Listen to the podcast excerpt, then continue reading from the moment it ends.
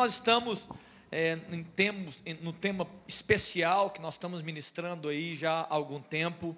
E daqui a pouco eu vou dizer que nós vamos encerrar né, esse, esse subtema né, desses grandes temas que nós estamos ministrando né, com o tempo de oração.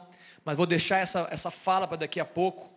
E eu queria é, dar continuidade né, às mensagens que eu tenho ministrado das últimas duas semanas e dos últimos, na verdade, dois meses que nós estamos ministrando sobre esse tema, eu né, e os pastores e os pregadores da igreja, né, estamos louvando ao Senhor nesse tema que nos chama né, a um movimento. Eu quero lembrar para quem não lembra, é, quem não esteve aqui, na virada de ano nós lançamos o tema Mova-se, e nós estamos trabalhando esses movimentos, e eu trouxe aqui, vocês sabem bem, compartilhei com os pastores, compartilhei com muitas pessoas, que nós estamos em movimento.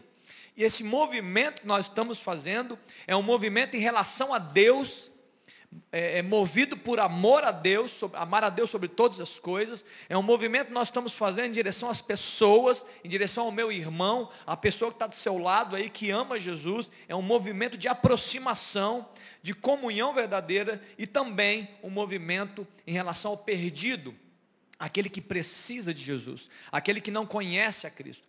É, essa é a função da igreja, esse é o objetivo primordial da igreja. É um movimento em relação a Deus, ao irmão e ao perdido. Amém, queridos?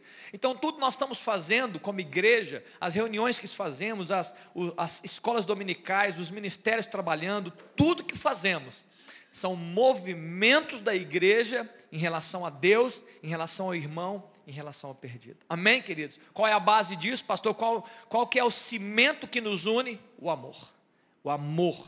É isso que vai gerar vida, é isso que vai gerar cura nos ambientes que nós estamos. É isso que vai nos aproximar do Senhor, do meu irmão e também é, daquele que está perdido, daquele que precisa de uma palavra, daquele que muitas vezes é hostil conosco, é hostil, não dá para, tem outra palavra, muitas vezes nos, nos ridiculariza, nos, nos é, é, fala mal de nós, mas eles são alvos do nosso amor. São alvos da mensagem do Evangelho, da boa nova do Evangelho de Cristo. Amém, queridos? Louvado seja Deus. Eu quero introduzir essa mensagem com Marcos capítulo 3. Aline. Aline. Marcos capítulo 3, no verso 13. É, eu falei sobre esse ambiente, né, esse relacionamento que é um jardim para quem ele, quem nele vive, que é o relacionamento com o Espírito Santo. É o jardim de Deus para nós hoje.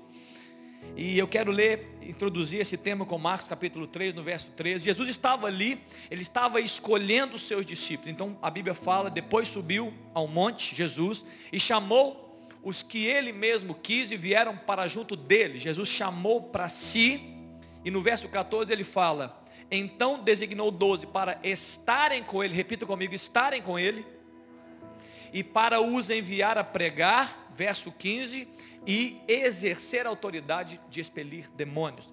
Então esse texto está dizendo que Jesus, de forma prática, de forma é, simples, ele chamou pessoas para estarem com ele, para conviverem com ele para andarem com Ele, para experimentarem Ele, primeiramente. E também os enviou para pregar a palavra e para exercer autoridade para libertar pessoas, para libertar ambientes, mentalidades, famílias. Então esse, esse, é, é, é, esse é um resumo da minha vida. Esse é o resumo da sua vida. Quando, se você um dia ouviu o chamado de Deus o Espírito Santo tocou a sua vida e você falou, Jesus está me chamando. Ele está te chamando para Ele. Primeiro, para andar com Ele, para viver experiências com Ele, amizade, ser nutrido, se relacionar, uma porta aberta de relacionamento com o próprio Deus. E também Ele vai te enviar para fazer a obra dele. Tá claro, queridos? Amém. É isso. Se você entender isso, você já pode ir embora hoje de manhã. Se você já entendeu isso, não sai não, gente. Misericórdia, hein? não sai não. É só, só, é só é força de expressão aqui, tá? Não vai embora não, que eu não terminei. Mas se você entendeu isso, você entendeu a mensagem. Porque você vai sair daqui não só entendido, mas praticando um relacionamento e, e uma vivência e também uma realização em nome de Jesus. É Jesus liberando cura no relacionamento, liberando amor, liberando vida. Jesus curando você, Jesus te ensinando, te instruindo, dirigindo a sua vida, os seus passos. Né? Ele vai mudar a sua lente e perspectiva, ou seja, digo, a forma de enxergar o mundo. Ao, ao passo que também ele vai é, mudar as suas expectativas e as suas prioridades, é, digo, é, a forma de valorizar as coisas. Muitas vezes nós estamos né, descumprindo ou desnorteados na vida e, e, desregulados nos valores. Damos mais valor para aquilo que deveria ter menos valor e damos menos valor para aquilo que deveria ter mais valor. Jesus nos, nos, nos organiza dessa forma. Certa vez ele chega para os seus discípulos, né? Os discípulos estavam ali recebendo a palavra de Jesus, está dizendo, olha, quem, quem não anda comigo não funciona, quem não come do meu corpo, né? Quem não se alimenta de mim não vive para mim, quem não bebe do meu sangue não é digno de mim. As pessoas assustaram com essa palavra, era dura. E muitos foram embora. Muitos discípulos deixaram Jesus. Jesus chega para os doze e fala assim, vocês também não querem ir embora? Vocês também não vão me deixar? E aí Pedro responde, para quem iremos nós? Pois só tu tens as palavras de vida eterna. Eles estavam experimentando o jardim. Ele disse: Não tem outro jardim na terra melhor do que o Senhor. Nós queremos estar com o Senhor. Nós queremos vivenciar experiências com o Senhor. E nesse contexto de convivência ao envio, em João no capítulo 14, no verso 12, Jesus fala: Em verdade, em verdade vos digo, que aquele que crê em mim também fará as obras que eu faço, e as fará maiores, porque eu vou para o Pai. Jesus estava dizendo, nesse contexto do Espírito Santo, né, de, de ministração a respeito do Espírito Santo, olha, o que vai acontecer daqui a pouco, em alguns dias, em alguns momentos, vai gerar em vocês, homens, uma capacidade sobrenatural para fazer coisas que eu mesmo faria se estivesse aqui, e vocês vão fazer até maiores porque eu vou para o Pai. Alguém pode perguntar, pastor, como fazer a obra de Deus? Em João no capítulo 6 fizeram essa pergunta, então como nós faremos a obra de Deus? E Jesus responde assim, olha, creia naquele que foi enviado pelo Pai. Creia em Jesus. E eu diria que a resposta prática e rápida é primeiro você tem que crer. Aquele que crê em mim fará as obras que eu faço, fará maiores. Você precisa também andar com Ele. Você precisa experimentar de Cristo, experimentar da vida do Senhor, esse relacionamento. Isso tudo te capacita, te, te habilita para fazer a obra de Deus. Escute, antes de Deus querer os seus braços de execução, Deus quer o seu coração. Ele quer o seu coração. Ele quer a sua intimidade. Ele quer a sua vida. Ele quer, ele quer poder é, adentrar no seu coração e ministrar a sua vida. Antes de Jesus fazer por meio de você, e Ele quer fazer isso, Ele quer fazer primeiro em você. Você é o primeiro alvo de Cristo. Depois Ele faz a partir de você. Grava isso nessa manhã. Você é o primeiro alvo de Jesus. Ele quer mudar você, Ele quer ministrar sobre a sua vida. Você que me escuta aqui, jovem, adultos. Muito bem. Eu quero entrar então na mensagem. A mensagem de hoje é, é poder para testemunhar. Eu comentei na semana passada sobre a importância do relacionamento que nutre, que te ajuda, que te abençoa. E hoje eu quero enviar você. Eu quero enviar a igreja hoje. Amém? Está pronto para ser enviado? Sim ou não? Está pronto para ser enviado? Então eu vou enviar você. E não é só hoje, não. Vou enviar outros dias também. Mas hoje eu quero enviar você para ser um, uma testemunha do Senhor. Eu quero, eu quero falar um pouco sobre isso nessa manhã. Abre comigo Atos capítulo 1, no verso 6 e ao verso 8. Atos capítulo 1, no verso 6 a Bíblia está dizendo, Jesus está dando as suas últimas palavras, daqui a pouco eu vou reforçar isso. Então os que estavam reunidos lhe perguntaram, Senhor, será esse o tempo em que restaures o reino a Israel? E no verso 7 fala, respondeu-lhes, não vos compete conhecer tempos ou épocas que o Pai reservou para a sua exclusiva autoridade. E agora vem o verso 8 mas recebereis poder ao descer sobre vós o Espírito Santo, e sereis minhas testemunhas, tanto em Jerusalém, como em toda a Judéia, Samaria e até os confins da terra. Antes de falar do verso 8, eu quero trazer você esse contexto. Era um contexto final. Jesus estava próximo, os próximos versículos dizem que Jesus foi assunto ao céu e subiu ao céu. Essas são as últimas palavras. E o povo estava perguntando, Jesus, quando é o momento que você vai restaurar Israel? Quando é que o seu reino vai ser declarado? Quando é que você vai acabar com Roma? Quando é que o, domínio de Roma vai perder força e o Senhor vai governar?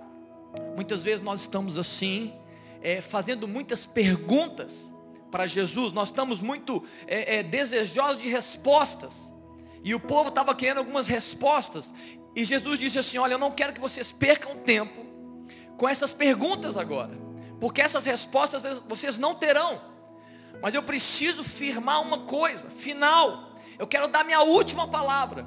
Eu quero falar algo que deve percorrer toda a existência de vocês. Eu quero que vocês gravem como sendo as saudações finais. Aquilo que eu estou valorizando como muito importante. O que, pastor? Vocês vão receber poder ao descer sobre vós o Espírito Santo. Essa é a palavra. E eu estou dizendo assim, ó, não, não, não, não, não vamos perder tempo com algumas perguntas que não é o, não é o caso. Não é para vocês saberem respeito dessas coisas. Eu quero que você saiba de uma coisa. Recebam poder ao descer sobre vós o Espírito Santo. Está claro, queridos? Últimas palavras, ênfase de Jesus. Ele estava dizendo que vocês receberiam poder ao descer sobre vós o Espírito Santo para ser testemunhas em vários locais. Jerusalém, uma cidade, Judeia, uma região, Samaria, uma outra região mais distante, ao norte de, da Judeia e até os confins da terra, sem exceção. Vai acontecer em Jerusalém o batismo do Espírito foi ali na cidade, mas ele vai expandir, as pessoas vão ser enviadas aos vários locais da terra. Hoje, você está nessa comunidade cristã, porque em algum momento alguém se importou com a nação brasileira. Alguém em algum momento, séculos atrás, falou: Nós precisamos liberar uma palavra sobre a nação brasileira. E a palavra de Jesus chegou até nós, você está aqui, salvo por Jesus Cristo recebendo vida, porque alguém se portou com você mesmo sem te conhecer, mesmo sem saber quem você era. Diz: famílias precisam mudar, ambientes precisam ser transformados. Nós, nós temos que exercer autoridade sobre os demônios que, que cegam a nação brasileira. Os missionários chegaram, a palavra foi liberada, Jesus foi exaltado, a salvação chegou ao Brasil. Você pode dizer um aleluia por isso, amém? Ah, achei que ninguém estava feliz com isso, né? Louvado seja Deus. Chegou até nós a palavra de Deus. Esse texto fala sobre poder. Poder é dínamos, é dinamis, é um poder, é uma dinamite, a mesma palavra para dinamite, é uma explosão de Deus dentro de um ser humano, um poder, um poder explosivo dentro do coração de um homem, dentro do coração de uma mulher. Para quê, pastor? Para realizar as obras maiores. Obras que homens não conseguiriam sozinhos, mulheres não fariam solitárias nas suas próprias forças. Qual é a principal dificuldade que nós temos, como eu disse, é crer. Por quê? Porque muitas vezes nós estamos crendo demais em nós ou crendo de menos em nós mas de qualquer forma é uma crença. Cremos pouco no que Deus pode fazer, e ao, e, e ao passo que muitas vezes nós cremos, ou damos muito crédito a nós mesmos e a quem nós somos. Em algum, em algum passo nós dizemos, nós não precisamos, porque eu me basto, mesmo que você não diga isso de forma explícita, muitas vezes é a nossa mentalidade.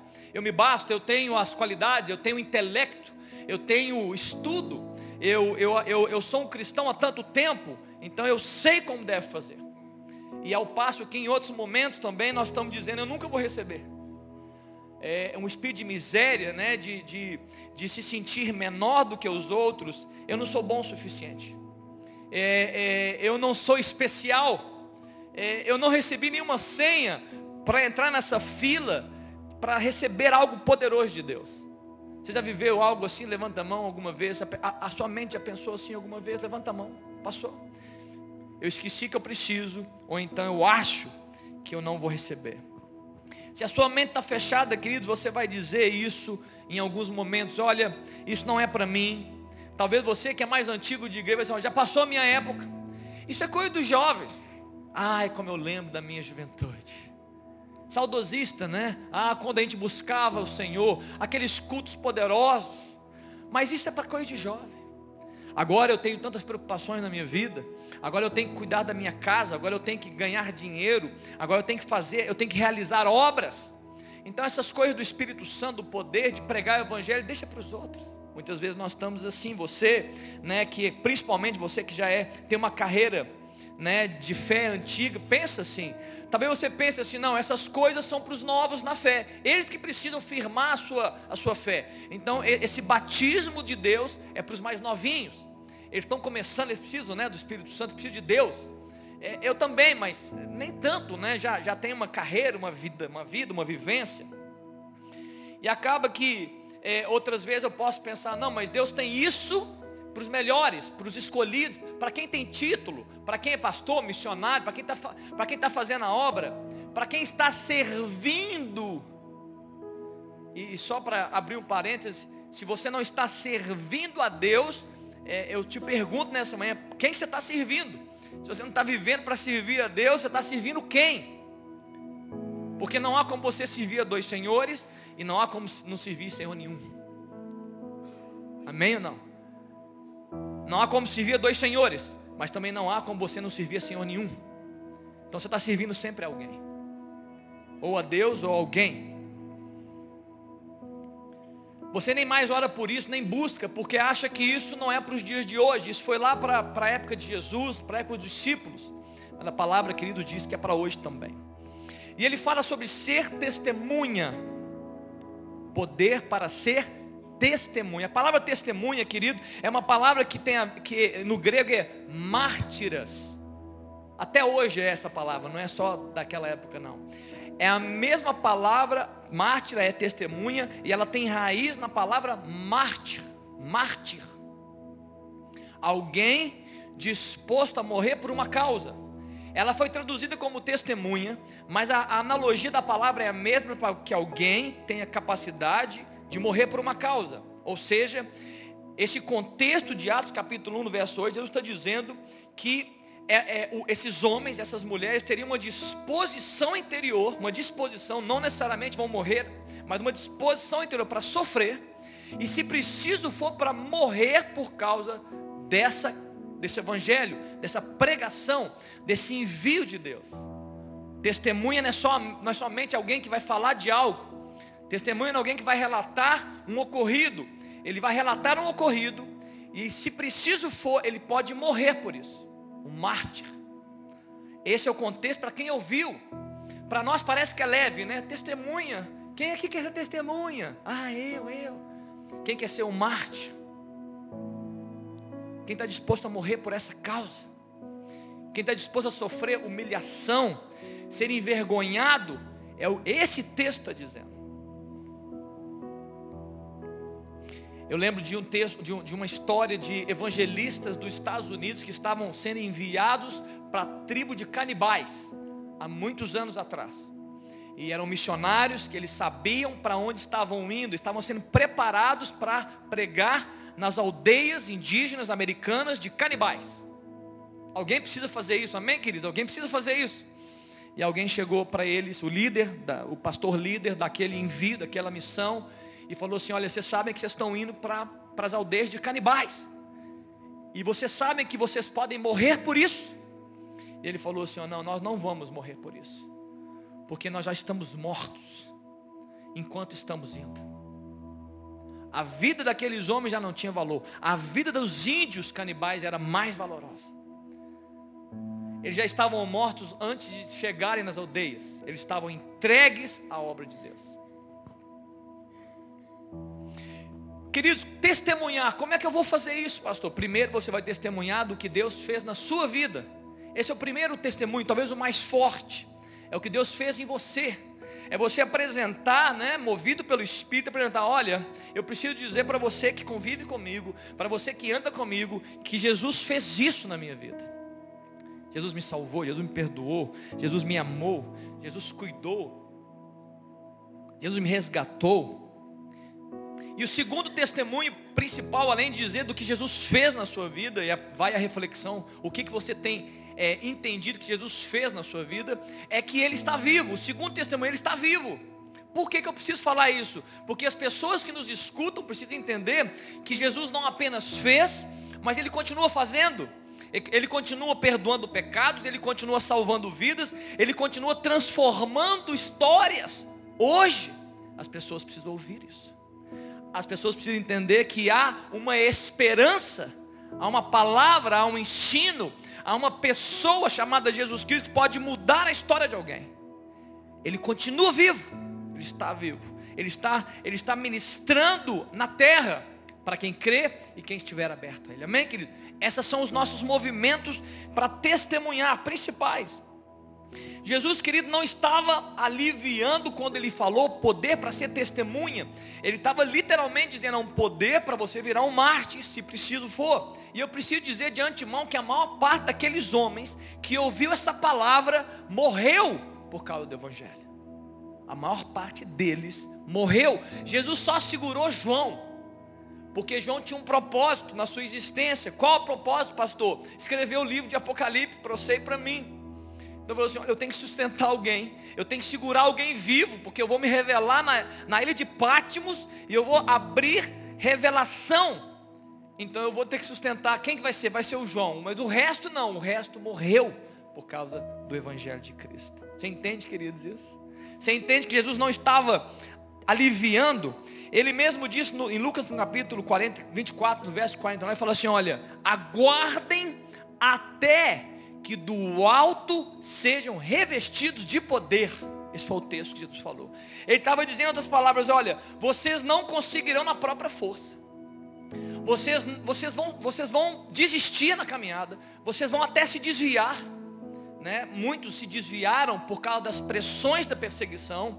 Ele estava dizendo, esperem aguardem, porque vocês precisam receber essa promessa do Espírito, que vai liberar para vocês um poder, um dínamos, para que vocês continuem firmes, mesmo em meio às perseguições, às pressões da vida, as humilhações que vocês vão sofrer, as contrariedades físicas, emocionais e até espirituais, principalmente espirituais, é claro. Querido, um cristão, segundo a Bíblia, um pequeno Cristo, é alguém que revela né, o próprio Jesus, alguém que manifesta Jesus. O, o, o significado real dessa palavra né, não é alguém perfeito. Muitas vezes nós estamos traduzindo errado, né, ou, ou tendo um entendimento errado que nos limita. Não é alguém perfeito, mas é alguém como nós, que tem as suas imperfeições, mas está disposto a abrir mão da sua própria vida para conhecer, para crescer no conhecimento de Cristo e, e, ao ponto de ser tomado pelo próprio Cristo, ser cheio do Espírito Santo para se tornar semelhante a Jesus, semelhante a Ele, ser tomado por Deus no relacionamento com Ele para se tornar semelhante a Ele. De que forma, pastor? Em caráter e realizações. Diga a pessoa que está do seu lado, em caráter e em realizações. Caráter e realizações o meu interior e, e o meu exterior, movidos pelo próprio Deus. É isso que Deus quer fazer. É isso que Deus faz. Esse poder que viria sobre nós, que virá sobre nós, que na verdade veio sobre nós, ele virá para capacitar uma pessoa a ser igual a Jesus, em caráter e em realizações. Muitas vezes nós nós tem muitas vezes, né, nós focamos mais o caráter. Eu preciso ser alguém digno, eu preciso acertar na minha vida, eu preciso me aperfeiçoar como pessoa, eu preciso ser um bom marido, um bom pai. Mas algumas vezes a gente esquece das realizações também poderosas por meio dos dons do Espírito, por meio da pregação do Evangelho. Em contrapartida, tem pessoas também que vão para o outro lado, para o outro extremo. Eu preciso realizar a obra. Eu preciso ser cheio de Deus para poder fazer as coisas. Mas o seu caráter ainda não foi transformado. E ele precisa andar nessa, nessa conjunção onde Deus muda de dentro para fora e também eh, usa um homem para poder pregar a palavra com muito poder. Deus quer transformar, querido, capacitar você para ser parecido com Ele e fazer as mesmas obras que Ele fez. Amém? Estamos, estamos juntos até aqui, amém ou não? Amém? está claro aqui? Você está entendendo que essa é a mensagem do Evangelho para mim e para você hoje? Não é para te fazer feliz, não é para te deixar contentinho, não é para te deixar assim, é, é, somente aliviado das pressões, não. A palavra do Evangelho é uma palavra que te chama para Cristo e para andar com Ele e para ser enviado por Ele. A igreja de Cristo não pode perder essas duas dimensões. Uma, uma, uma, uma mudança de caráter e uma mudança nas minhas realizações, posturas e comportamentos. Poder dínamos do Espírito. É interessante que é, um exemplo de, de alguém que vivenciou essa experiência foi o próprio apóstolo Pedro. O apóstolo Pedro andou com Jesus três anos, ele conviveu com os milagres, com as palavras, com os ensinos, né? mas ele ainda não tinha sido batizado com esse poder, com, essa, com, essa, com esse dínamo de Deus. Ele estava ali vivenciando uma experiência abençoada na presença de Jesus, mas ainda faltava algo para Pedro ele, na sua própria força, ele, ele, quase que impede Jesus de cumprir o seu propósito. Fala, Jesus, não se mate. E Jesus fala assim, olha, arreda de mim, Satanás, porque você não cogita das coisas de Deus, mas dos, dos homens. O, um, um homem, como Pedro, ele estava ainda cogitando demais das coisas dos homens, das coisas da terra. Ele tinha muito olhar, ele ainda estava enraizado com uma mentalidade terrena ele ainda não tinha experimentado o dínamos do Espírito, essa, essa presença forte. O apóstolo Pedro também, ele, como dizem, né, ele era um sanguíneo, ele, ele falava muitas vezes sem pensar, ou ele, era, ele tinha um afã né, das suas emoções. Ele chega para Jesus em Lucas no capítulo 22, e ele chega e fala assim: Olha, Jesus, diante do Senhor, Jesus, ele fala: Eu estou pronto para ir contigo, tanto para prisão quanto para morte.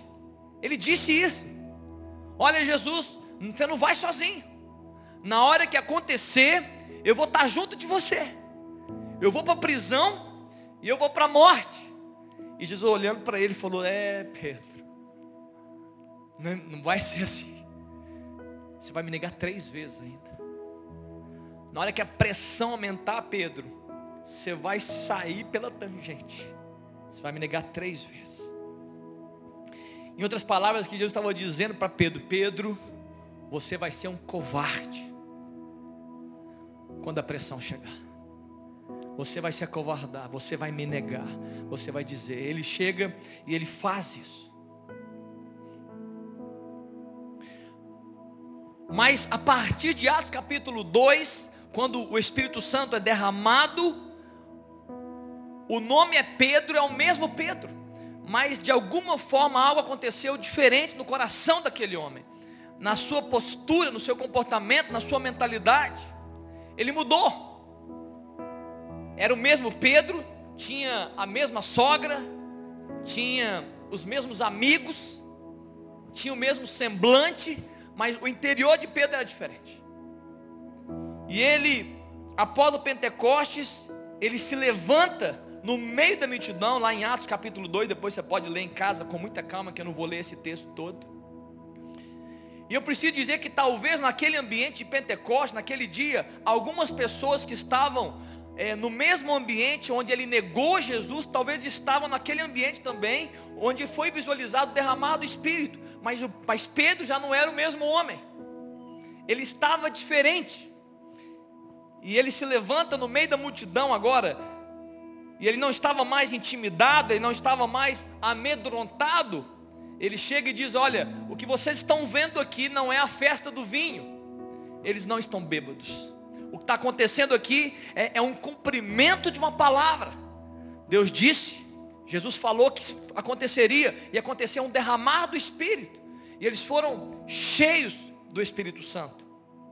Ele continua dizendo: Olha, aconteceu aqui o que está escrito em Joel, que os, os, quando o Espírito Santo fosse derramado em toda a carne, os filhos e as filhas profetizariam, os jovens teriam visões, e como eu disse aqui, não importa a sua idade, até os velhos, eles sonhariam sonhos, por causa do derramar do Espírito.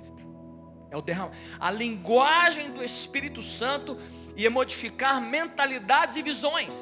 Os jovens teriam visões, é, é, os velhos sonhariam sonhos, Visões e sonhos te, te lançam para um futuro, para algo que você não está vivenciando. Muitas vezes nós estamos cogitando tanto do presente que nós deixamos de acreditar em coisas. E o Espírito nos lança para crer, para acreditar, para sonhar, para ter visões, para falar assim, olha, vai acontecer, tem algo que pode acontecer, para profetizar. E ele continua dizendo, olha, esse Jesus que vós matastes. Queridos, perguntaram para ele assim, olha, Pedro, você andou com Jesus no dia que Jesus estava sendo questionado ali no ato daquela casa do sumo sacerdote? Pedro, ei, eu te conheço. Você andou com Jesus? Não, não andei. Pastor, olha, peraí. Mas você, você, você é igual a ele, você se parece com ele. Você é, é da, da, quadrilha de Jesus. Não, não, não, não. O que, que você deve estar me confundindo? É, eu, meu nome não é Pedro, não, é, é Paulo, é, é, é, Fernando meu nome. É Fernando, não é Pedro, não. Tem certeza? Tem certeza? Olha, eu já te vi com ele. Não, não, eu, é, eu você, deve, deve ser vesga, você deve ter um problema de, de visão. Não, não era eu. Negou. Ele olha para Jesus, Jesus olha para ele. E o semblante de Pedro, meu Deus. Imagina o olhar de Cristo né, penetrando a alma de Pedro. Ele falou, eu não sou nada. Ele vai embora. Ele volta a pescar e falou, eu, eu, não, eu não sirvo nem para desatar sandálias do mestre, eu vou pescar, eu vou fazer o que eu tinha que fazer. Pedro, ele retrocedeu no mesmo local e ambiente que ele estava quando Jesus tomou ele. Ele falou, Senhor, eu vou te fazer pescador de homens, Pedro. Mas eu não sou digno, Senhor. Mas não se importa, é, é o que eu vou fazer na sua vida. E agora ele retrocede, ele volta para pescar e está dizendo, não, eu não sirvo para nada. Ele viveu essa miséria que eu falei aqui. É, eu não sirvo para andar com esse Jesus. A boa notícia aqui de Jesus, ele sabe disso. Ele sabe que você não serve. Ele sabe que você está cheio de limitação. Ele sabe que você tem imperfeições. Ele sabe que você não, vai, não, não tem capacidade de fazer pelas suas próprias forças. Jesus sabe disso tudo. E Ele sabe disso hoje também. Quando Ele olha para mim, Ele fala assim, olha, ai, se eu não fosse com o Léo, o Léo não seria nada. E eu também sei. Sabe o problema? É que você precisa saber disso também. Você depende dEle. Você precisa de Cristo, de Jesus. Você precisa dEle. E ele continua dizendo assim: olha, esse que vocês mataram, Deus o ressuscitou porque a morte não pôde detê-lo. E ele hoje está exaltado e assentado à destra de Deus. Ele foi recebido como, como alguém exaltado. O próprio Jesus, ele derramou isto que vocês estão vendo e que vocês estão ouvindo. E ele finaliza no verso 26, no verso 36 de Atos 2. Esteja absolutamente certa, pois toda a casa de Israel, de que este Jesus que vós crucificastes, Deus o fez Senhor e Cristo. O, o medroso ficou ousado. O, o tímido, ele começou a ser extravagante na sua mensagem. Algo aconteceu. Aquela multidão começou a ser constrangida, os corações daqueles homens estavam quebrantados, compungidos. É, alguma coisa tocou na vida daqueles homens. Eles foram tocados de uma forma sobrenatural e eles perguntam, Pedro, o que, que nós faremos? E Pedro fala assim, arrependei-vos, sejam batizados em nome do Pai, recebam o Espírito Santo. Três mil pessoas, três mil homens, receberam Jesus em um discurso, o primeiro discurso de um homem cheio do Espírito Santo, cheio de poder, do dínamos de Deus, da dinamite do Senhor. não é uma obra humana, queridos. A igreja de Cristo não é humana. As suas realizações não são humanas. Você não pode depender de você mesmo. Você vai limitar o agir de Deus, você vai limitar o poder de Deus, é muito além de você. É um dínamo, é a dinamite de Deus movimentando o seu coração, movimentando a sua vida. Agora, quando você escuta a vida de Pedro, você entende o que, pastor? A sua própria vida. Amém ou não? Nós entendemos a nossa própria vida. Que bom que existe a experiência de Pedro, o antes e o depois. Você entende por que, que você desiste fácil. Você entende por que, que você tem medo de declarar a Cristo. De se posicionar na terra dizendo, eu sou do Senhor. Eu sou amigo dele. Você é amigo dele? Sou. Não sou o melhor. Mas eu estou tentando. Mas você crê na, na, na palavra de todo o meu coração. Não, não, é, é, alguns textos eu, eu concordo, outros nem tanto. Medos. Medo de ser rechaçado, ridicularizado, humilhado. Medo de se colocar, ei, eu sou amigo de Jesus. Ele é meu Senhor. Você entende por que, que nós fazemos isso? Você também entende na vida de Pedro por que, que você não pode, ou você não acaba não acreditando que pode é, realizar obras maiores. É isso. Por quê? Porque somos nós sendo nós mesmos. É isso. Somos nós sendo nós mesmos. Natural, comum, extremamente compreensível. Nós sendo nós mesmos, com as nossas limitações, olhando demais para nós, limitando o agir de Deus e focando em nossas próprias limitações. O que, que nos falta? Nos falta dinamite de Deus, dinamite. Nos falta, querido, a explosão de Deus de dentro para fora. Uma explosão que, que primeiro acontece conosco. Eu, eu preciso dizer isso aqui essa manhã, que isso pode é, mudar a sua forma de pensar. A primeira explosão que Deus quer fazer dentro de você. Deus quer explodir você. Preciso dizer isso aqui. Eu não sei se vocês vão entender totalmente o que eu estou dizendo, mas eu preciso dizer que Deus quer explodir você primeiro. Ele quer explodir as suas mentalidades antigas. Ele quer, ele quer romper com as suas mentalidades é, tradicionais, Ele quer tirar de você os pensamentos que te agarram na terra, que te enraizam em coisas naturais, que limitam não somente a Deus no seu poder, mas também te limitam, limitam você nas suas realizações em nome do Senhor. Deus quer explodir você. Deus quer explodir você. E além de explodir tudo isso que eu disse, Ele quer também explodir os seus orgulhos, Ele quer explodir os seus desvios de caráter. Ele quer explodir as suas paixões e os seus pecados. Ele quer explodir com isso. Ele quer botar uma dinamite e falar, eu vou fazer de novo. Mas pastor, se a dinamite quebrar a gente, vai quebrar. Mas ele vai fazer de novo. Ele vai pegar você quebrado, ele vai reconstruir você. A primeira explosão que Deus quer fazer é dentro de você. E a segunda explosão, pastor, a segunda explosão é através de você. Ele quer explodir você e ele quer explodir através de você. A dinamite de Deus a dinamite do Senhor. Ele quer se revelar, ele quer se manifestar através, ele quer ser reconhecido por meio da sua vida. Amém ou não? Eu quero encerrar, estou encerrando, encerrando. Talvez você pergunte, ok, pastor, já li esse texto. Ok, já ouvi sobre palavras. Ok, já, já até estudei sobre isso, até já orei há algum tempo. E a pergunta que você pode estar fazendo, por que, que nós não estamos vivendo ou vivendo isso tão intensamente? Agora eu quero trazer uma resposta. Você já, pergunta, já fez essa pergunta? Por que, que nós não estamos vendo ou vivendo isso tão intensamente? Você já fez essa pergunta? Levanta a mão. Levanta a mão. Poucas pessoas? Não, levanta a mão só para eu ver. Você já fez essa pergunta? Por que, que nós não estamos vivendo, vendo, participando disso tão intensamente? Levanta a mão só para eu saber. A turma do cima também já se perguntou? Amém. Eu também me pergunto isso. O derramar do Espírito Santo, que ele não é o fim em si mesmo. Muitas vezes nós, nós somos ensinados é, é, que o derramar do Espírito tem um fim, o fim de te fazer ficar bem e te fazer ficar feliz. É o fim em si mesmo. É para te alegrar, é para você ficar bem, é para poder ficar, você sorrir. Queridos, o Espírito Santo faz tudo isso e muito mais, faz tudo isso. Ele, ele projeta isso no seu coração.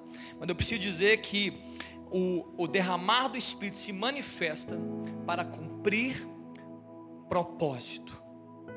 Propósito de Deus. Eu quero finalizar, eu quero concluir com isso. O derramar do Espírito, o dínamos, a dinamite de Deus é para cumprir propósito. Em Atos capítulo 3, Pedro e João, já cheios de espírito, eles vão no templo orar às três da tarde. Três da tarde, só para deixar claro que eles oravam às três da tarde. Na hora nona. E é interessante que havia um cego, e ele pede dinheiro, e ele fala, me dá esmola, você conhece o texto, e eles falam, nós não temos prata nem ouro, mas o que? O que nós temos eu te dou. Então, ele libera uma palavra, e ele fala assim, olha, anda em nome de Jesus. E ali houve uma cura naquele homem que estava ali com mais de 40 anos, estava ali pedindo esmolas e ele foi curado. Eles são chamados no sinédrio, na, nas autoridades da época, para serem questionados. Como é que aconteceu isso? Como assim? Foi Jesus. Nós não temos poder em nós mesmos. Nós, o que nós fizemos, o que fizemos em nome de Jesus. Esse Jesus está morto. Ele não existe. Para de falar bobagem. Para de dar crédito a alguém que foi crucificado. Ele não tinha poder, nós matamos ele. Ele está vivo. Nós não podemos deixar de, de, de, testemunhar dele. Ele está vivo, ele habita em nós, nós somos cheios dele. E aqueles homens são ameaçados de morte. Fala assim: olha, se vocês continuarem falando de Jesus, a coisa vai ficar ruim para vocês. A coisa vai ficar ruim para vocês. Estou ah, dizendo, é melhor vocês pararem. Atos capítulo 3. Atos capítulo 4. No final de Atos capítulo 4, eles são liberados com muitas ameaças. Olha, melhor parar. Queridos, eles foram ameaçados de morte. Talvez você fale assim, pastor, eu já fui ameaçado, já fui ridicularizado, já riram de mim, já zombaram de mim. Talvez vocês, PPAs, vocês que estão aí mais jovens, no colégio, muitas vezes você quer falar alguma coisa, as pessoas zombam de você. Mas eu quero saber aqui, quantos aqui já foram ameaçados de morte por causa de Jesus? Levanta a mão, deixa eu ver se teve alguém aqui já. Olha, eu vou matar você. Teve alguém? Não. Ninguém. Eu também nunca fui ameaçado de morte. Esses homens foram ameaçados, como muitos outros. E eles chegam, só para você entender, eles chegam e se reúnem com os irmãos, eles vão para a igreja. Não tem nada que fazer. Vão para a igreja, eles se reúnem com os irmãos, eles começam a conversar, eles começam a contar o que aconteceu, eles começam a declarar né, a, a experiência que eles tinham vivido. E no verso 29 de Atos capítulo 4, eles falam o seguinte: eles começam a orar. Eles falam assim: Senhor, olha para as suas ameaças e concede aos teus servos que anunciem com toda intrepidez a sua palavra. No verso 30 ele continua: Enquanto estendes a mão para fazer curas, sinais e prodígios por intermédio do nome do teu santo servo Jesus. Queridos, eu imagino a trindade reunida escutando essa oração desses homens. Eles não estavam, eles não estavam orando para serem ricos. Eles não estavam orando para serem felizes. Eles não estavam orando para serem uma pessoa melhor. Eles estavam orando para cumprir propósito.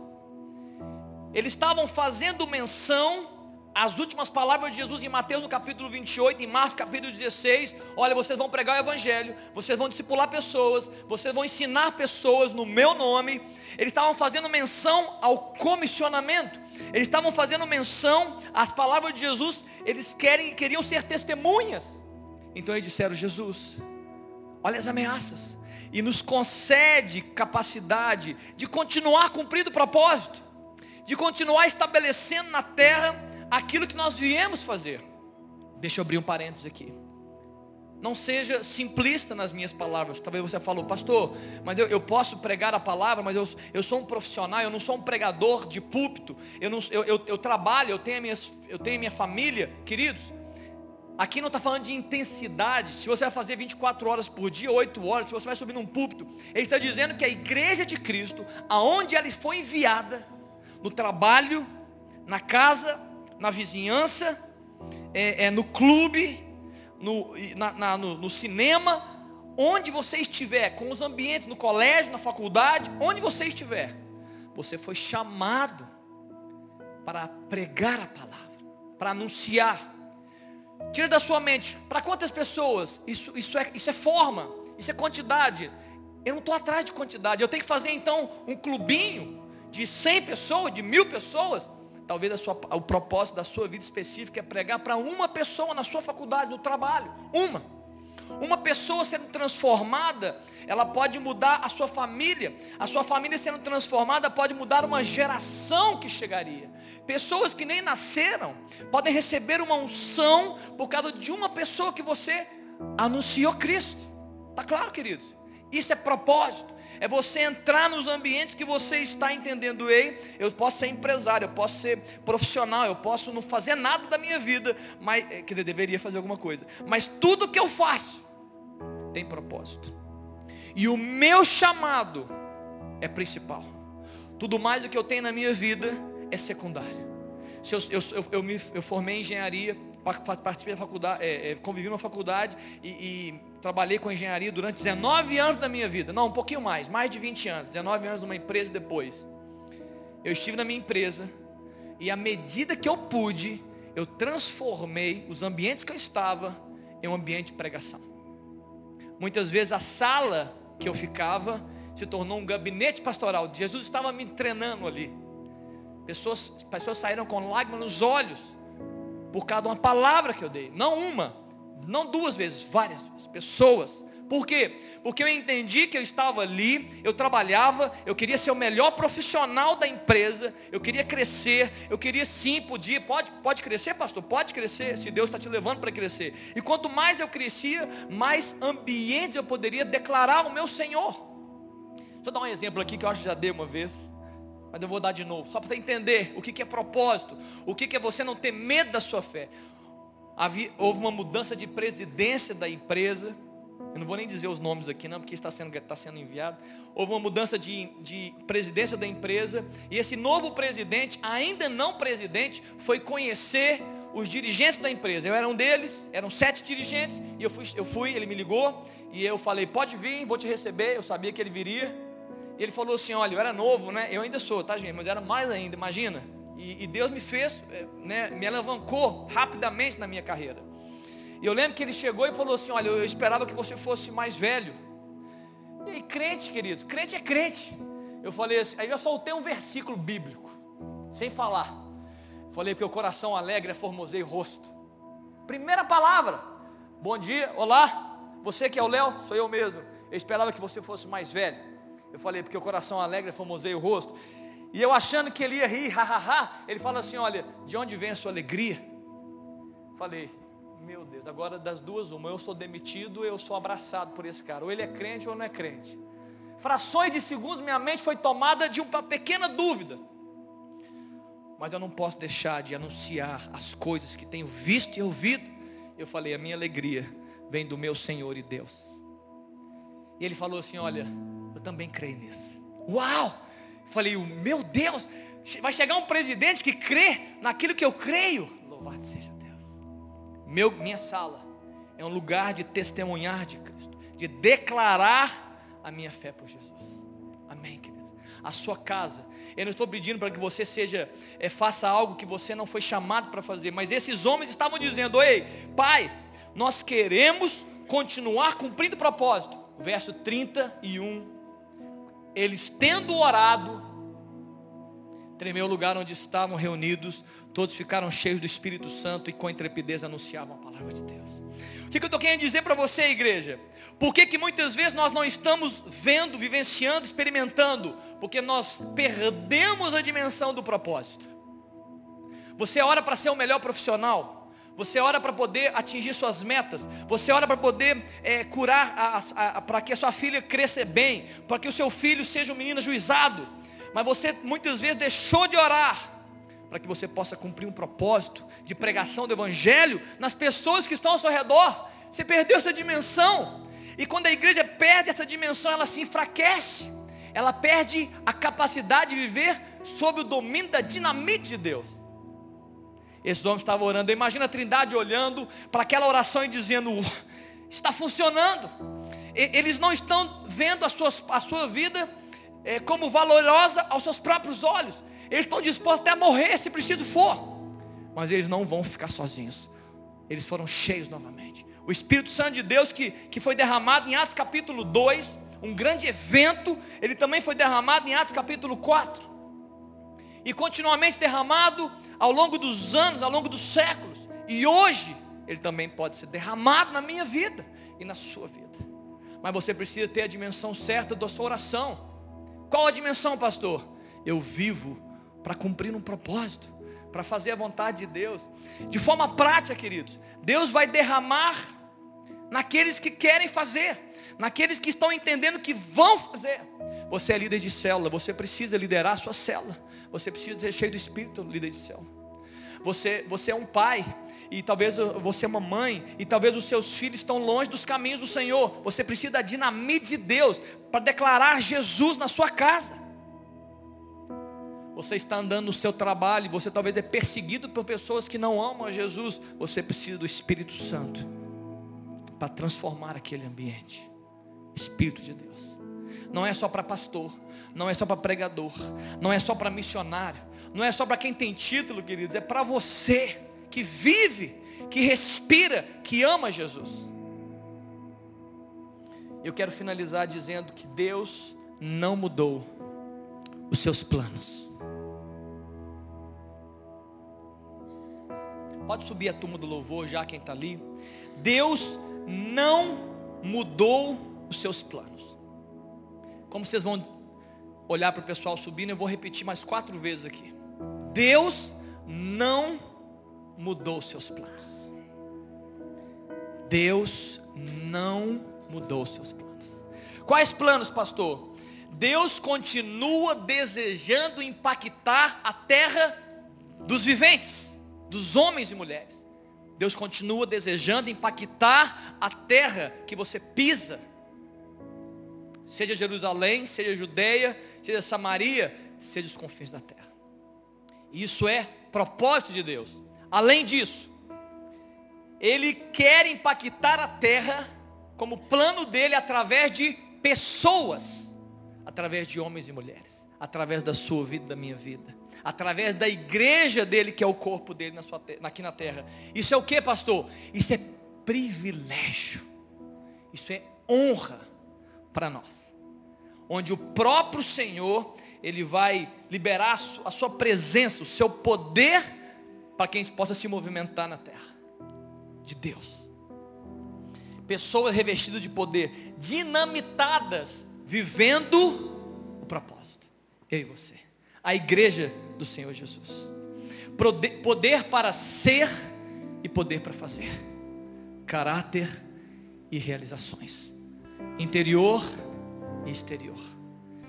Eu manifesto Deus onde eu estou sendo de Deus.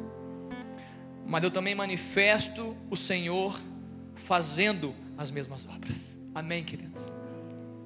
Você está desafiado aqui essa manhã, sem entender essa palavra. Você está desafiado essa manhã. Eu quero orar por isso. Eu quero liberar uma palavra sobre o seu coração. Eu quero, queridos, que você, mesmo que você já diga, pastor, eu já recebi esse dínamos. Eu já vivenciei essa experiência. Eu, eu acredito nisso. Eu já tive experiências fortes com o meu Senhor. Eu já tive uma vivência tremenda com o Espírito Santo, a minha vida foi transformada. Eu já me vi mudando até o meu linguajar. Eu já vi orações que eu fiz, palavras que eu liberei, desejo de servir. Eu fiz com ousadia. Eu sei que você fez. Eu acredito nisso. Mas eu preciso dizer que isso não é passado. Isso para mim e para você tem que ser um presente. Tem que ser hoje. É o privilégio da igreja de Cristo se mover dinamitado por Deus. Amém? Dinamitado por Deus. Fique em pé, por favor. Eu quero orar sobre isso agora. quero orar sobre isso agora. Quem entendeu essa palavra, levanta a mão. Queridos, eu quero fazer uma pergunta. É claro que possivelmente alguns vão responder mesmo sem pensar. Quem entende aqui, quem entendeu que precisa ser dinamitado pelo Espírito de Deus? Quem entendeu, levanta a mão. Você entendeu isso? Muito bem. Quem aqui deseja, do fundo do seu coração, se você não está querendo, não precisa levantar a mão. Quem aqui deseja e fala assim: olha, Pai, eu desejo essa dinamite no meu interior. Levanta a sua mão. Quem deseja, eu desejo essa dinamite. Amém. Eu quero essa dinamite. Eu quero esse poder para ser testemunha. Agora eu vou fazer uma pergunta. Eu fiz a pergunta, agora eu vou, eu vou aprofundar ela. Você entende que esse poder para ser testemunha é um poder para cumprir propósito? e também está ligado a um poder para ser um mártir do Senhor. Você entende isso, igreja? Você entende que você vai entrar em ambientes e vai sofrer impactos só porque você está desejando pregar a palavra? Só porque você está desejando dizer que ama Jesus? Que quer viver sobre o reino do Senhor, sobre os valores do reino? Mas pastor, vai ser difícil. Vai. Vai ser difícil. A igreja tem que começar a ficar mais forte. Nós temos que entender que não vai ter vida fácil para nós. Muitas vezes a mensagem que sai dos púlpitos é uma mensagem muito leve. E nós estamos desistindo fácil. E nós estamos desistindo de ser igreja, de cumprir propósito, porque nós estamos querendo vida boa. Jesus não nos prometeu vida boa. Jesus nos prometeu Ele dentro de nós. Essa é a promessa. Esse é o poder. Eu vou dinamitar vocês. Ao, ao ponto de vocês terem poder para abrir mão da própria vida. Por causa da minha vida. Isso é dinamite. Isso é poder do Espírito Santo. Você entende? Você precisa entender isso. Isso precisa mudar a sua vida, mudar a sua história. Você não pode ser o mesmo. Eu quero orar sobre isso. Põe a mão no seu coração aí, você que quer, você que deseja. Comece a orar na verdade. Você mesmo fala assim, pai, eu quero. Diga a Jesus nessa hora, fala, Deus, se há uma promessa, e se a promessa é para mim, ó Deus, e eu quero cumprir propósito. Ó Deus, eu quero ser cheio do teu espírito. Eu quero, ó Deus, me movimentar na terra, movido por essa dinamite. Movido, ó Deus, por esse poder sobrenatural. Um poder, ó Deus, sobre-humano. Um poder, ó Deus, muito além das minhas limitações. Ora, ora um pouco. Declara isso diante do Senhor. Deus não mudou os seus planos, Deus quer fazer isso através da sua vida. Eu preciso dizer isso nessa manhã. Não seja tímido. Abra a sua boca. Não seja tímido. Essa é a primeira explosão que Deus quer fazer, tirar a sua timidez, tirar a sua distração. Ora ao Senhor. Pai, em nome de Jesus. Aqui está a sua igreja reunida. Hoje, Deus, nós temos entendimento, ó Deus, Sua palavra nos disse isso. Ó Deus, que nós podemos ser cheios do Espírito. Ó Deus, e essa, esse esse derramar do Senhor, esse batismo, ó Deus não tem um fim em si mesmo, mas nos chama, nos leva a cumprir propósito. Ó Deus, eu sei que tem várias pessoas e famílias aqui representadas, algumas estão nos vendo de longe. Ó Deus, nas suas casas. Ó Pai, eu sei, e eu posso profetizar aqui, ó Deus, que o Senhor tem propósitos específicos para cada pessoa aqui. Cada um que saiu da sua casa está aqui, está nos ouvindo, está nos vendo. Ó Deus, e esse propósito, ó Deus, ele só vai realizar quando nós tivermos a dinamite do Senhor, o poder para ser testemunha. Pai, libera esse poder sobre nós, Pai. Libera, Deus, essa dinamite do Espírito. Ó Deus, no coração desses homens e mulheres, das famílias aqui, Pai. Ó Deus, nós não queremos em ser intimidados, nós não queremos ter medo, ó Deus, e, ser, e temos vergonha do Evangelho, nós não queremos ter medo de que vão pensar de nós, nós queremos, ó Deus, explodir como Pedro explodiu, ao ponto, ó Deus, de não temer a própria vida, e dizendo, Deus, olha para as suas ameaças. Mas, ó Pai, nós queremos continuar pregando o Evangelho, nós queremos continuar, Deus, levando esperança, nós queremos, ó Deus, dizer que há um Deus vivo, Jesus, e Ele está vivo e continua fazendo. Libera o teu Espírito, Pai. Aqueles, ó Deus, que estão entendendo essa palavra, Deus, enche com o Espírito, ó Deus, libera graça, ó Deus, faz um divisor de águas, Ó Deus, nós recebemos, mas hoje, ó Deus, é um dia do Senhor nos trazer de volta para esse entendimento. Não é apenas viver a vida do jardim, não é apenas celebrar a alegria do Espírito, da, do relacionamento vivo e poderoso com Deus, mas é também ser enviado por Ele para cumprir propósito. Capacita a tua igreja, Jesus. Capacita a tua igreja, Jesus. Libera, Deus, essa unção sobre nós, Pai. Que a partir de hoje, ó Deus, essa palavra, ó Deus, possa ecoar na nossa mente, possa nos fazer orar mais, possa nos fazer buscar mais, possa nos fazer, ó Deus, pisar nos ambientes que nós estamos pisando, ó Deus, entender, ó Deus, e fazer a pergunta, Pai, o que, que o Senhor quer fazer aqui? Por que, que o Senhor me colocou nesse ambiente de trabalho? Por que, que o Senhor me colocou nesse prédio? Por que, Pai? Deus quer cumprir propósito. Deus quer ser revelado naquele ambiente. Jesus, Libera isso sobre nós. Abre nossos olhos espirituais para entendermos, ó Deus, nossa visão seja aumentada, dilatada, ó Deus, e cheios do Espírito, ó Deus, nós possamos declarar quem Tu és e para a glória do Senhor.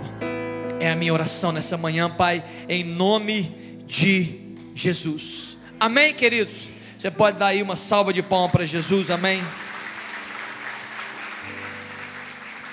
Louvado seja o nome de Jesus. Louvado seja Deus. Senta rapidinho. Louvado seja Deus. Eu estou encerrando já. Eu quero rapidamente dar alguns recados para você. Tudo que nós fazemos, eu comecei essa reunião dizendo, tudo nós fazemos tem um objetivo claro: que Jesus seja exaltado na minha vida e através da nossa vida. Todas as reuniões que fazemos têm esse propósito. Eu vou ser um discípulo de Jesus e eu vou fazer discípulos para Jesus. Amém, queridos? Sai, sai dessa manhã entendendo isso. O resto, daqui a pouco você pergunta para Jesus.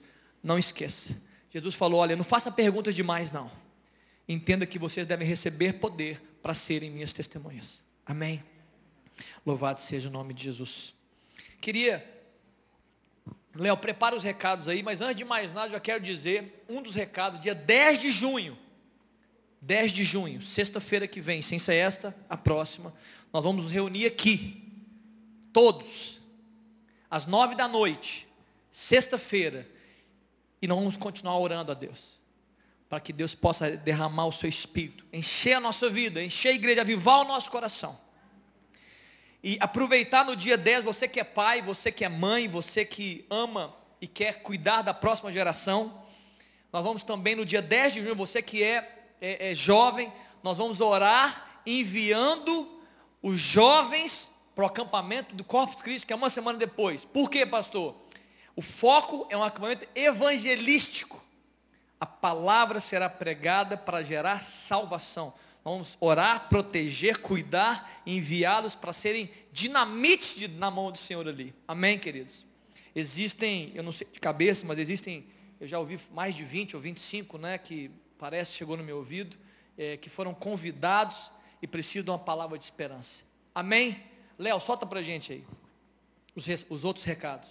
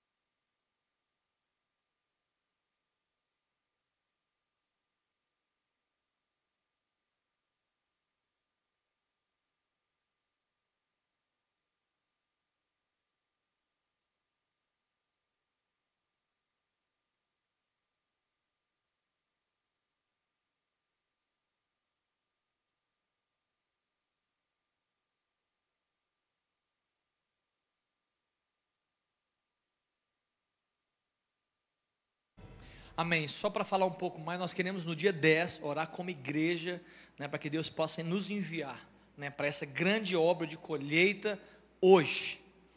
É, só para lembrar, domingo que vem, para que vocês entendam, eu sei que nem todos vocês chegam aqui às nove e meia.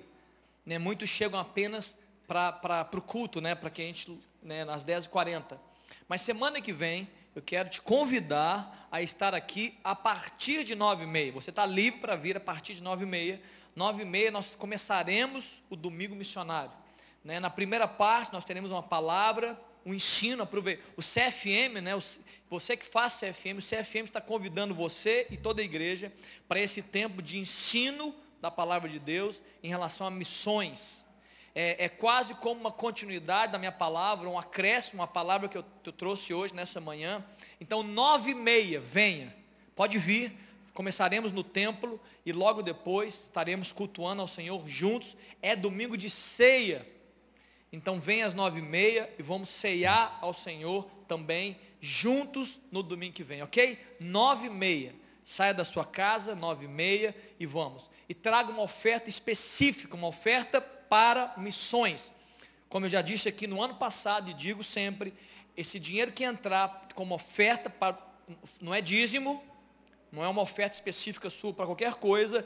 Esse dinheiro de oferta que nós tiramos aqui domingo que vem, eles serão para ser enviados para as missões, missionários que nós apoiamos e outros missionários e outros trabalhos que nós vamos enviar. Amém, queridos? Além disso, nós também teremos coisas sendo vendidas aqui, né, no final do culto. Amém? Cinco, domingo missionário, dia 10, você vai orar, eu vou reforçar depois a oração. E antes de, de mais nada também, hoje, né, a, a, turma do Under, a turma dos adolescentes, estão vendendo é, comidas. Alguém pode me confirmar que são comidas? Ninguém pode me confirmar? São comidas.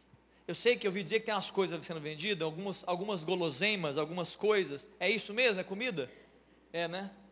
Então, ao final, qual que é a função disso? É angariar fundos para poder cobrir né, envio de jovens para o acampamento. Amém? Então não vai, não vai correndo não, para lá, né, investe nessa juventude, né?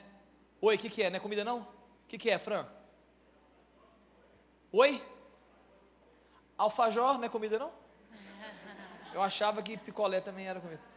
Mas tudo bem, então compre a sua lembrancinha. Um alfajor e um picolé. Não coma. Deixe no freezer, mas não se alimente com ele. É brincadeira, né? É brincadeira. Queridos, invista né, nessa obra, envie pessoas. Amém? E eu quero encerrar esse momento meu. Eu quero te dar a oportunidade para que você fica de pé aí. Eu quero trazer esse último momento. Eu quero dar liberdade para você trazer seus dízimos e ofertas. E logo depois nós vamos encerrar, né, cantando e orando ao Senhor. Que você possa doar, né? Como nós dissemos aqui, você vai doar dízimos e ofertas. Se você não trouxe seu dinheiro, está aí no, no, no QR Code. Oi, pastor Juliano. Hoje à tarde. Aqui, pessoal, rapidinho, rapidinho, não vai embora ainda não, vai embora ainda não, só um pouquinho. Hoje à tarde, que horas que é, pastor Juliano? Às 17 horas nós temos aquela, aquela aula, aquele, aquela reunião dos futuros professores. Se você deseja vir, ainda dá tempo, venha hoje às 5 da tarde para poder fazer parte dessa discussão sobre o ensino da igreja, você que quer dar aula, falar da Bíblia, ensinar pessoas, hoje, 5 da tarde, amém? Pode trazer o seu dízimo, traga a sua oferta enquanto nós cantamos, e em meio a essas canções, você possa abraçar uma pessoa, abraçar alguém, enviar essa pessoa, liberar uma palavra de bênção sobre ele, em nome de Jesus.